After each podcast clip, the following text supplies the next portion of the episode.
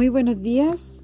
Hoy 27 de agosto damos inicio al primer episodio de Mariel sin Capitán, el cual es una instancia creada para reflexionar, pensar y dialogar la realidad que nos acompaña. En esta instancia contamos con la presencia y los saberes de la profesora María Ángel Ortiz Rojas. María Ángel es profesora de religión y filosofía y también es investigadora de metodologías para la infancia. Estas metodologías están pensadas en relación al ejercicio filosófico y en ese sentido, en este podcast hemos querido compartir con ella su experiencia pedagógica y su reflexión en torno a la, necesidad de pensar la vida. Damos la bienvenida a María Ángel María Ángel, muchas gracias por estar con nosotros. Gracias por esta invitación, amiga Maricel, colega Maricel. Y antes de comenzar, me gustaría compartir con ustedes un poema que me identifica mucho. Flora es ese ser imperfecto. Heredé de mis antepasados las ansias de huir. Dicen que mi sangre es europea. Yo siento que cada glóbulo procede de un punto distinto de cada nación, de cada provincia, de cada isla, accidente, archipiélago, oasis. De cada trozo de tierra o de mar han usurpado algo, y así me formaron, condenándome a la eterna búsqueda de un lugar de origen. Alejandra Pizarquín. Eh, muchas gracias por esa lectura, María Ángel. Eh, quisiera en el fondo comenzar cierto nuestra conversación desde la contextualización de la necesidad de realizar el ejercicio filosófico y también eh, este ejercicio para mí en el fondo es algo muy valioso de hacer por cuanto que somos las dos eh, mujeres dentro de un ejercicio bastante patriarcal que es el ejercicio filosófico y en ese sentido yo te lo agradezco mucho. Eh, tu en el fondo tu iniciativa de querer participar y también valoro el hecho de que tú en el fondo vayas a participar y quieras compartir tu experiencia en el ejercicio filosófico dentro del aula, que eso es algo que claramente eh, se valora eh, separado en el fondo de querer conversarlo.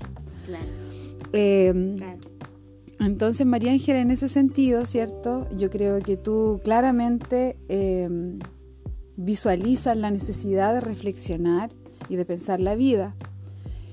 Em, como profesora de filosofía, yo creo que es un ejercicio que realizas constantemente. Continuo, sí. ¿Cierto? O sea, en el fondo, em, no me gustaría eh, como comenzar de esa forma, sino que tal vez, ¿cierto? Empezar inmediatamente en el diálogo y en el compartir de aquellas actividades y prácticas que tú tienes en el aula para poder, ¿cierto?, alcanzar una reflexión filosófica. No sé. Ahora, si tú quieres, ¿cierto?, indagar en esta necesidad y importancia, yo también claramente lo valoro y creo que muchas personas también podrían hacerlo. Claro. Entonces, de hecho, yo creo que los grandes problemas que presenta nuestra educación son por falta de espacios de reflexión filosófica en el quehacer pedagógico. Entonces, claro que es urgente eh, aperturar la reflexión filosófica en contextos pedagógicos. Porque todos los problemas, insisto, que tenemos son por esa falta de reflexión. Son por, por privilegiar valores que no nos sirven mucho en el cotidiano. Y en ese sentido, tú eres muy visionaria en hacer este ejercicio desde la infancia. O sea, ya no, ¿cierto?, en eh, los niveles ya más altos de la educación eh, secundaria, ¿cierto?, que serían tercero y cuarto medio. También sé que hay otras experiencias de otras instituciones que lo implementan en, primero y en segundo, pero también sigue siendo, ¿cierto?, un em, saber que se comparte eh, posterior a la preadolescencia, o sea, no contempla, ¿cierto?, la infancia. En ese sentido, tú has implementado metodologías y lo has llevado a, ese contexto, a esa edad y a esa realidad. Entonces me gustaría eh, en la medida en la que fuese posible, que tú pudieras, ¿cierto?, compartir esta experiencia y que pudieras compartir alguna práctica, alguna metodología. Además, claro, lo que yo hago, igual lo podemos hacer todos, no necesariamente el ejercicio docente tiene que ver con la reflexión filosófica, sino que la misma vida cotidiana, doméstica, eh, del día a día. Entonces eh, claro que me gustaría compartir con todos los que nos están escuchando esta, esta metodología porque la idea fuerza es que las podemos implementar en cualquier lado y que lo estamos haciendo en el aula porque ahí es donde eh, está mi resistencia. Ahí yo he puesto mi, mi, mi investigación. Entonces, mira, yo estudié religión y filosofía en la Universidad Católica del Maule, por allá para el 2006, terminé el 2010. Y cuando comencé a trabajar, me di cuenta que tenía que poner notas, que tenía que llenar libros, tenía que cumplir con un currículum y sin mayores cuestionamientos yo lo hacía. En verdad, esa es mi primera crítica hacia mí misma. Pero cuando puse notas, eh, fueron los niños los que me preguntaron, por ejemplo, que fue muy revelador para mí. Siempre lo comparto, esta historia que es, eh, una niña me preguntó si la nota que yo le había puesto era buena o mala nota. Y, no, y ahí me di cuenta que la nota, no, no quiero decirlo, pero es verdad, vale un poquito callampa. eh, eh, en la infancia, porque esta misma niña después yo trabajé mucho tiempo en un colegio cuando ya estaba en octavo básico ya la nota era muy importante para ella, porque según iba a quedar según esa nota en algún liceo, iba a poder postular a lo mejor alguna carrera. Eh, pero en la primera infancia esa nota no, no generó mayor importancia. Y ahí fue, me entregaron una llave los niños, en donde mi propio, cuestioné mi propio quehacer pedagógico, en donde eh, como profesora de filosofía mi interés estaba puesto en, generar instancias de diálogo, de instancias de, reflexión y el poner nota y, y responder con estas eh, responsabilidades administrativas no, no, nos quitaba tiempo a todos, a los niños y a mí, para, para desarrollar la pedagogía. Entonces, eh, este mismo colegio, justamente en su currículum, en la hora de libre disposición, eh, implementó, o no, no más que implementar, otorgó un espacio para la reflexión y se le llamó eh, Filosofía para Niños y en otros cursos era Desarrollo Personal y Social, que justamente lo hacía yo como profesora de filosofía. Y buscando programas, buscando material para poder encarar esas también asignaturas, eh, me encontré con un autor que se llama Matthew Littman. Él es norteamericano y por allá por el año, profesor de filosofía también, y por 1960 en las aulas se dio cuenta que había un problema que tenía que ver con un poco eh, estos estudiantes afrodescendientes que estaban en el colegio y que compartían con sus compañeros que no se les parecían en nada a ellos, que eran más rubiecitos. Entonces, habían problemas en el aula a la hora de de darle los puntos de vista porque eran más valorados unos que otros. Entonces, eso pasaba con los más grandes. Pero él se dio cuenta que con los más pequeños eh, no importaba, no importaba que la opinión viniera de donde viniera, era una opinión válida igual. Entonces, la infancia no tiene categorías para, para discriminar, por ejemplo, sino que desde la infancia tú tienes categorías para eh, preguntar por qué, por qué esto, por qué esto otro, porque cuando entonces los niños se dan cuenta que todos tenemos preguntas, no somos tan diferentes, que todos tenemos capacidad de eh, poner atención, no somos tan diferentes. Entonces se dio cuenta que podía generar espacios más democráticos en la sala.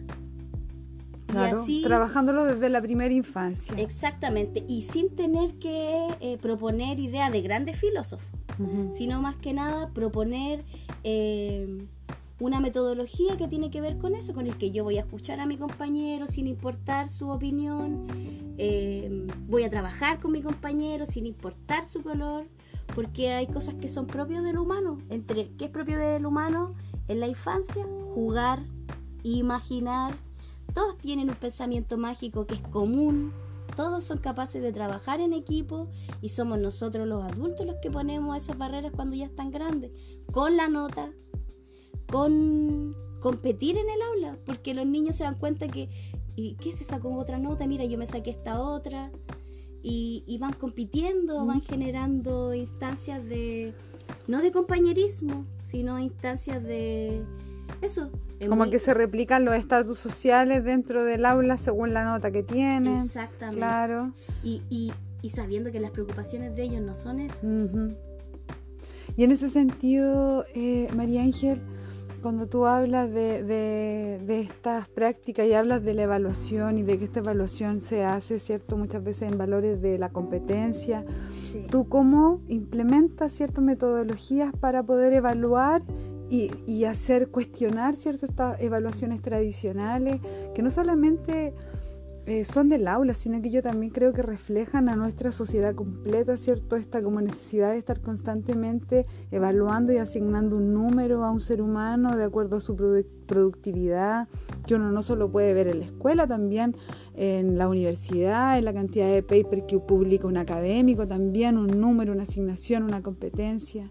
Entonces, en ese sentido, mira, trabajando en la primera infancia, cómo tú, ¿cierto?, haces un quiebre en esta evaluación y comienzas quizás a fortalecer otros valores sin perder el objetivo de evaluar igual el proceso. Exactamente.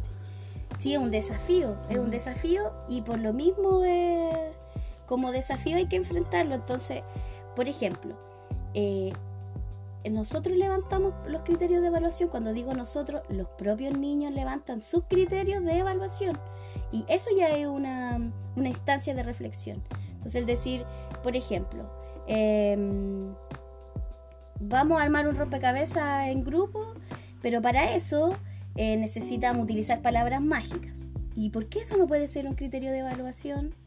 Eh, cuando se me cayó una pieza, le pedí por favor a mi compañero, utilicé la palabra por favor, permiso, gracias, disculpa, eh, solucioné mi problema con un grito me puse a llorar cuando no pude, entonces, y son cosas que ellos mismos te cuentan, porque eso es lo que pasa en la sala, y esas cosas se pueden eh, regular, y ellos toman conciencia de que esas cosas se pueden regular, y sirven también esos mismos criterios para otra asignatura, pero la profe no les va a evaluar que pidieron permiso o que solucionaron el problema sin tener que pegarse o, o decirse una grosería, algo así, entonces, eh, lo que yo propongo en el aula, por ejemplo, es que entre todos levantemos criterios de evaluación. Otra propuesta, y que tiene que ver igual con esta investigación, es que el teatro me ha ayudado mucho como herramienta pedagógica para poder aperturar la reflexión filosófica en los niños. ¿Por qué? Porque los niños, por ejemplo, no le temen al ridículo. Y cuando tú no le temes al ridículo, te das cuenta que si mi otro compañero no le teme al ridículo, ¿por qué yo le tengo que temer al ridículo? Y entonces juntos podríamos construir eh, un cuento, podríamos construir una dramatización, eh, podemos utilizar los títeres, por ejemplo.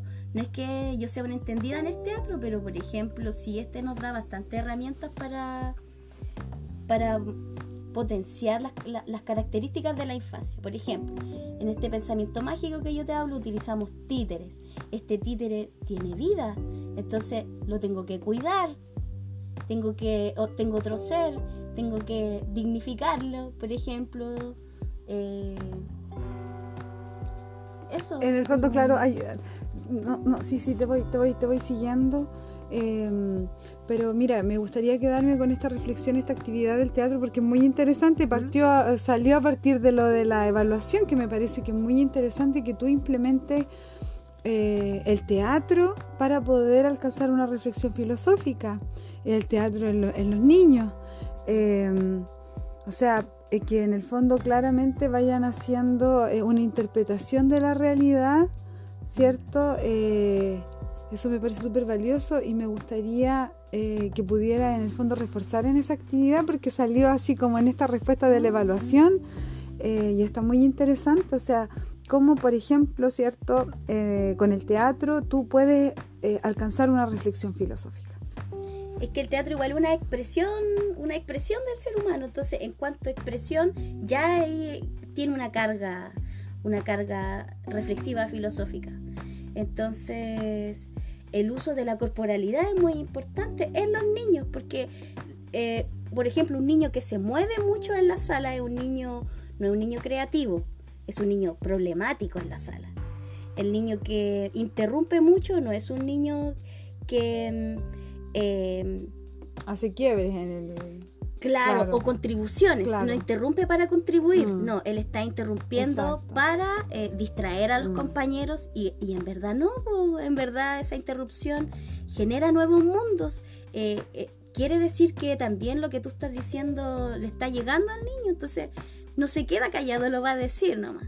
Sí, y sin vergüenza, sin temor, porque el otro compañero también tiene la capacidad de, de dar su opinión y en la clase eso se rescata, eso se valora, no se mutila, porque en otra asignatura se mutila un poco esa capacidad de la infancia. Claro, sobre todo yo creo que en asignaturas a las que se les, se les pide, esto lo digo a modo muy personal, se les pide cierto estandarizar su, su producción como son lenguaje y matemática, que los miden todos los años en diferentes niveles para ver cierto qué grado de contenido alcanzaron a través de esta prueba SIMSE.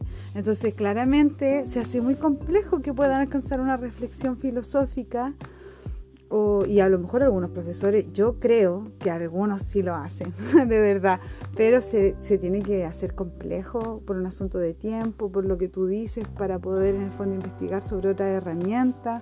Es que claro, como esta asignatura no incide en el promedio final, mm. eh, a uno como que igual le permiten un poco... Claro, de repente dicen, oye, qué mala, pero uno de verdad es como una libertad de poder generar otro aprendizaje. Yo así lo veía igual cuando... Y, hay que reivindicar también esta asignatura. Mm. Y eh, bueno, tengo que decirlo. Dilo, dilo. Pero para poder yo también hacer y generar estas prácticas en el aula, eh, lo justifico desde ahí, que va a mejorar, eh, por ejemplo, tenemos un grave problema con la comprensión lectora. Y desde la filosofía para niños, eh, todo se hace mucho más entendible. Los textos los podemos actuar, podemos ocupar el texto para el cuerpo para entender un texto. Entonces, ¿cómo no, cómo no va a ser más significativo? Mm. Y entonces desde ahí se mejoran eh, los puntajes respecto a la comprensión lectora.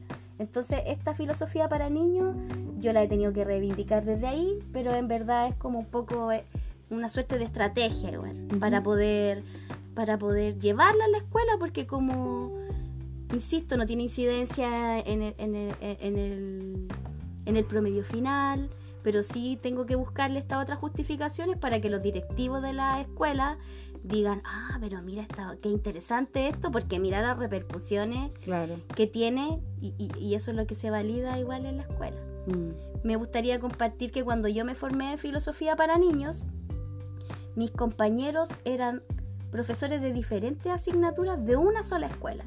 Entonces, esta escuela lo que quería era, eh, eh, insisto, más que enseñar teorías, era incentivar en los estudiantes una actitud, una actitud de diálogo, una actitud de crítica, una actitud reflexiva y que eh, era muy importante que todos los profesores la integráramos en nuestra asignatura. Entonces, es transversal al currículum. claro, es una propuesta que claro, claramente una institución se lanza y dice, oye, queremos hacer este proyecto educacional, que me parece súper valioso pero también me parece necesario hacer el hincapié de que esto debería ser eh, democrático y debería ser, yo creo que em, algo que, fuera colectivizado para todo, para toda la infancia, ¿cierto? De, nuestro país, o sea, y yo creo que para toda la infancia, la verdad es que deberían tener acceso, ¿cierto? Eh, o deberían tener el derecho de tener un profesor, ¿cierto? Que, que, pueda eh, implementar otras y diversas metodologías para que este contenido, este aprendizaje eh, llegue a la mayor cantidad de personas, porque claramente la reflexión filosófica es muy valiosa. Y, para que llegue a la mayor cantidad de personas he tenido que justificarlo desde ahí. Mm. Por ejemplo, colegios que, se interesan en, su, en su puntaje CIMSE, entonces yo desde ahí lo justifico. También... Mira, eh, interesante igual el ejercicio que haces de, de, en el fondo, hablar con la burocracia. O sea, mira. Mostrar que todo esto que supuestamente no tiene ninguna eh, contribución eh, curricular, al final termina siendo eh, muy nutritivo. Mm. y eso tú lo haces, ¿por qué razones? yo creo que tienen que ser razones muy muy internas también, porque como tú lo acabas de mm. decir, a lo mejor no tienen muy asidero en la estadística. Es que los colegios están muy interesados en buscar estrategias para, insisto, subir el CIRSE. Y como también un poco yo he creado la necesidad. Mm. La filosofía para niños no es una necesidad en ninguna escuela, pero si tú la planteas como una necesidad desde estos estándares como el CIMSE, eh, es súper tentador para las comunidades educativas, porque en función de eso también... O sea, siempre es un ejercicio necesario, lo podríamos contextualizar desde ahí. Claro. Que se ha ido perdiendo y que hay que ir reivindicándolo, ¿cierto? Exacto. Y además también, eh, yo soy profesora de religión y, ocupo ocupo esa... Esas categorías. Por favor, que, que donde, si me están escuchando mis directivos, ellos saben que yo hago esto. Entonces también estoy como con eh, hay, un, hay una preocupación también con esto de que tenemos niños que son de diferentes nacionalidades en nuestras aulas. Entonces, eh, por una preocupación también de que hay diferentes tipos de ver la espiritualidad, la, asignatura de religión así se está convirtiendo en, en, un problema en la escuela. Entonces también cuando yo le doy esta mirada, que vamos a ocupar la hora de religión para poder generar eh, habilidades de, del pensamiento, que son hacer preguntas, cuestionar, resumir, sintetizar. Inferir, inferir, claro. Exactamente. Eh, aprender reglas, pues aprender a escuchar. La norma. Exacto, pero reglas que nos ayuden a vivir mejor. Claro, la reflexión ética de la norma. Y, que ellos también pueden mm. cuestionar esas reglas. pues ¿Por qué yo no? ¿Por qué tengo que aceptar esas reglas? En esta instancia también las podemos deconstruir, volver a armar, proponérsela al colegio. Entonces, en esta asignatura de religión, eh, también hay, hay, una nueva mirada mm. para poder respetar espiritualidades. ¿Por qué no se puede hacer eso en, la asignatura? Eh, insisto con, esto que nos está pasando en la escuela, con muchos niños que están con este pluralismo.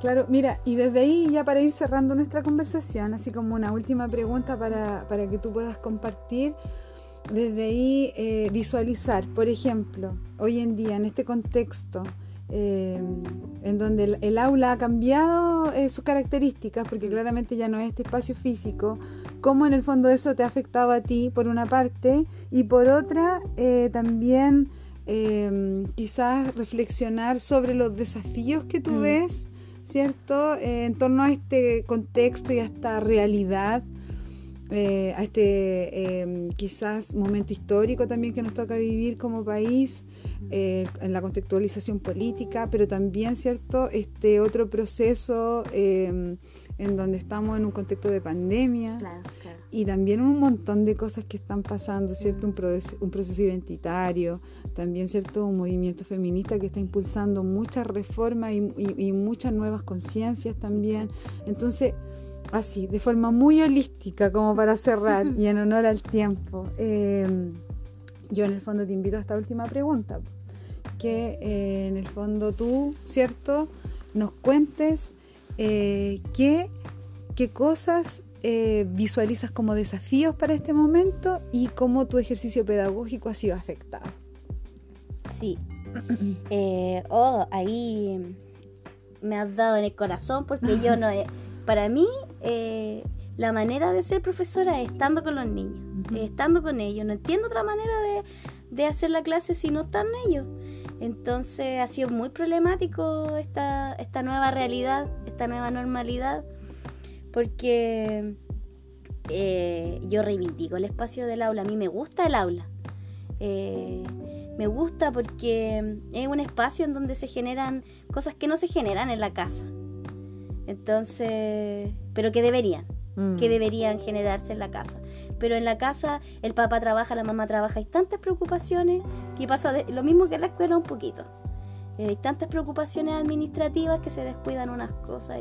Y, en la casa la pequeña también es una pequeña escuela en donde pasa lo mismo.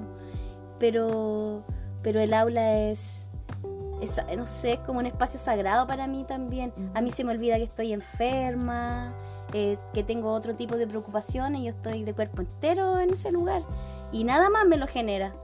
estando en la casa, trabajando desde aquí, igual estoy pensando en que está viendo la tetera, que está haciendo, está pasando otra cosa. Pero en el aula estoy en el aula, estoy con ellos, estoy ahí. Entonces es muy desafiante para mí también el uso de estas nuevas tecnologías. En la universidad jamás se me enseñó, eh, aunque reconozco que debe ser eh, eh, una iniciativa personal también, utilizar e incorporar nuevas tecnologías en la sala, hacernos cargo de esas cosas. Además los niños son saben más que uno, nacieron con un celular, yo no. Entonces, es parte de ello. ¿Cómo no lo vamos a incorporar a su mm. educación? A mí me resulta un poco difícil, pero eso me ha gustado igual. Me ha gustado, me he dado cuenta de que me falta bastante en ese aspecto, formarme, pero es un desafío. Y el otro desafío que yo veo es que hay tantos niños en la sala, son 45 por, por sala. Imagínate niños que en la infancia igual hay, hay tanta, tanta energía y 45 en una sala. Por eso digo que se mutilan algunas, eh, algunas cosas de la infancia, porque son tantos en la sala, están tan apretujados, es un espacio que no... Entonces a lo mejor un desafío podría ser pensar esta gran cantidad de alumnos mm. más que de hacernos cargo, porque de repente como, como pedagogos nos impulsan a hacernos cargo de esta realidad, pero tal vez quizás como sociedad pensar, oye, ¿por qué hay ¿Por qué se permite tanto alumnos por sala? Porque yo lo considero claramente injusto.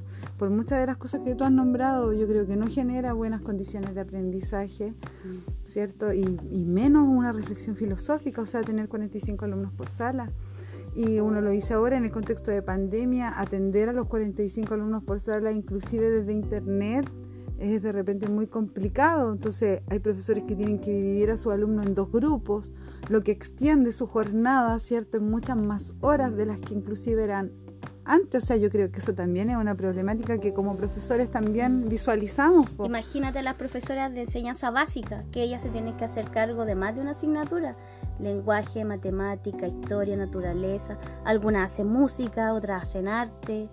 Eh, y tienen que estar respondiendo con administrativamente con todas esas asignaturas, con mm. informes. Muchas de ellas también tienen, tienen son dueñas de casa, y tienen, hijos, claro, y le ayudan haciendo sus tareas actividad, claro. Claro, yo por mi parte no, yo no tengo hijos, estoy acá en mi casa, pero aún así, mira, imagínate, se me hace difícil y yo empatizo con mis colegas. Le mando, aprovecho de mandar un saludo a todas las profesoras que enseñan a leer a, a nuestros infantes.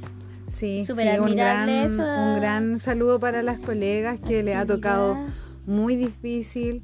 Eh, bueno, y para todos, creo yo, los interactores de la sociedad que les ha tocado complicado este momento. ¿Cierto? Están los profesores, pero también está el personal de salud. Y imagínate si hubiésemos sido menos por, por, por sala, eh, a lo mejor podríamos haber vuelto a clase. Mira, es una observación que uno puede hacer del modelo educacional. Eh, o más que volver a clase, hubiésemos podido generar instancias de... De salubridad para poder eh, aceptar niños. Claro, porque hubiésemos tenido salas con menos niños, porque el colegio se hubiese... Claro, tienes toda la razón. Porque eh, la escuela igual es un espacio protector muy mm. importante en nuestra sociedad. Entonces imagínate si desde antes hubiésemos tenido otras maneras de ver la educación. Eh, tal vez esta pandemia no nos hubiese generado todas esas controversias que están en relación a la, educación. Mm, claro, porque el asunto es de que justamente se tienen que recibir estos 45 alumnos por sala, eh, pero no reflexionamos porque claramente este problema de la reflexión filosófica es un problema, como tú decías al comienzo, eh, que se necesita y que es un problema mayor. Entonces no se piensa en esta instancia del espacio del aula, que cuántos alumnos tienen que en el fondo estar para generar un espacio eh, apropiado de aprendizaje. Inclusive yo creo que esas informaciones igual están, creo que no son como más de 10 alumnos por sala, o sea, claramente nosotros estamos en un, en un déficit eh, de generar condiciones dignas para nuestros alumnos. Y uno como profe igual se indigna porque me ha tocado hacer, a trabajar en diferentes realidades educativas, en el particular subvencionado, en el municipal, en el particular, y haciendo lo mismo, ni siquiera cambiando de metodología. Pero hay colegios que están preocupados de tener un espacio muy, muy bien implementado para los niños, espacios de juego, espacios, y en un colegio municipal no hay espacios de juego. o en el caso de que hayan 45 eh, alumnos por sala, que haya más eh, em, interactores pedagógicos, que hayan asistentes del aula, ¿cierto? Que puedan auxiliar en el trabajo y que también que el espacio físico sea acorde a 45 alumnos por sala, porque de repente también los pupitres, yo he estado en aula, eh, trabajando y los pupitres de repente ya como que el último ya casi topa con la muralla, o sea, muy justo. O el primero está casi en la pizarra. Claro, sí. Sí. Justamente. entonces es indignante, mm. es súper indignante, pero también eh, es esperanzador, porque yo siento que las mayores contribuciones son en esos contextos en donde hay 45 mm. niños y en estos otros contextos donde particular, particular y el espacio está súper dispuesto, uy, una vez como una maravilla, pero es como, para mí no es tan significativo, porque en verdad son niños que tienen, por ejemplo, un manejo del lenguaje diferente, tienen más palabras, saben comunicarse de una manera, saben resolver problemas, ya desde muy chico, pero en el contexto municipal los niños utilizan menos palabras, no sé si menos, pero otras, eh, son más ofensivos. Y, y haciendo y desarrollando esta metodología en el aula, las contribuciones son mucho más, para mí en lo personal, significativa en esos contextos. María Ángel, mira, yo te agradezco mucho que hayas querido conversar con nosotras y agradezco, no con nosotras, que hayas querido conversar, ¿cierto?, en este espacio. Em, y en el fondo, sobre todo, tus intervenciones y, y tu forma de implementar, ¿cierto?, nuevas pedagogías en el aula frente a todas las dificultades que se tienen. Porque claramente querer innovar eh, en estas condiciones es un ejercicio complejo. En ese sentido... Pero posible. Ah, mira, pero posible. Claramente tú eres el ejemplo de que es posible. Entonces, en ese sentido, yo te agradezco y, y nos despedimos en este primer episodio. Te agradecemos y agradecemos a todas las personas que nos escuchan y esperamos claramente sus comentarios, esperamos sus sugerencias y por sobre todo esperamos que eh, hayan disfrutado de esta conversación y los invitamos a aperturarse a la reflexión filosófica desde el ejercicio cotidiano de la vida y a romper, ¿cierto?, con muchas estructuras tradicionales y patriarcales que están también, ¿cierto?, insertas en la filosofía y que nos han enseñado a que solo algunos pueden pensar o que solo, ¿cierto?, solo algunos que tienen cierta palabra, cierto manejo o ciertas posiciones pueden hacer este ejercicio, a mm. recuperar el ejercicio filosófico eh, como un ejercicio humano y a pensar la vida. Así que muchas gracias y que estén súper bien y nos vemos la próxima semana. Nos escuchamos la próxima semana. Adiós. Adiós María Ángel. Chao, muchas gracias. Adiós, Sin.